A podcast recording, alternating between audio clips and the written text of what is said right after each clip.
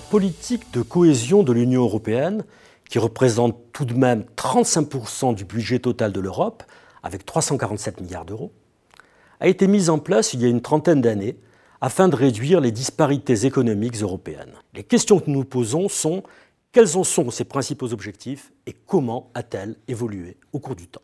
L'Union européenne est traversée par de nombreuses inégalités régionales. Il est vite apparu nécessaire de proposer des financements publics européens pour les réduire et atteindre cet objectif de cohésion économique, sociale et territoriale. Mais cette politique a subi de nombreux changements au cours de ces 30 années, en partie liés aux élargissements successifs qui se sont opérés en particulier en 2004 et en 2007 avec l'intégration des pays d'Europe centrale et orientale. Dans notre recherche, nous montrons que le contexte économique a joué un rôle majeur dans les inflexions qu'a connues la politique de cohésion. En particulier, la crise économique et financière de 2008, qui a touché de plein fouet l'Union européenne, a été l'un des déclencheurs de la nécessité de repenser cette politique. Plusieurs rapports, dont le rapport Barca, préconisent alors une territorialisation de la politique de cohésion, autrement dit l'idée de distribuer les fonds européens en prenant en compte les spécificités locales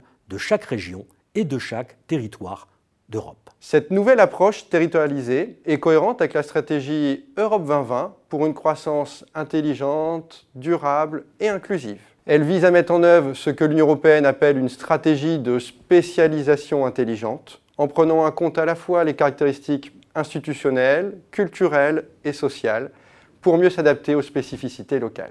Il s'agit d'inciter les régions à adopter des modèles de développement économique adaptés à leurs atouts et à leurs contraintes, ce qui permet d'utiliser les fonds européens de manière plus efficace, du moins on l'espère. Elle renforce aussi les synergies entre les politiques de recherche et d'innovation développées au niveau européen, national et régional et permet de concentrer les investissements. Alors les défis sont nombreux pour cette politique européenne peut-être trop même. Il s'agit en effet non seulement de mettre en œuvre une économie de la connaissance basée sur les innovations, mais également de favoriser l'inclusion en réduisant les inégalités liées à l'éducation, en participant au développement des compétences citoyens européens et en améliorant leur employabilité, et enfin, et surtout, il s'agit de lutter contre la pauvreté.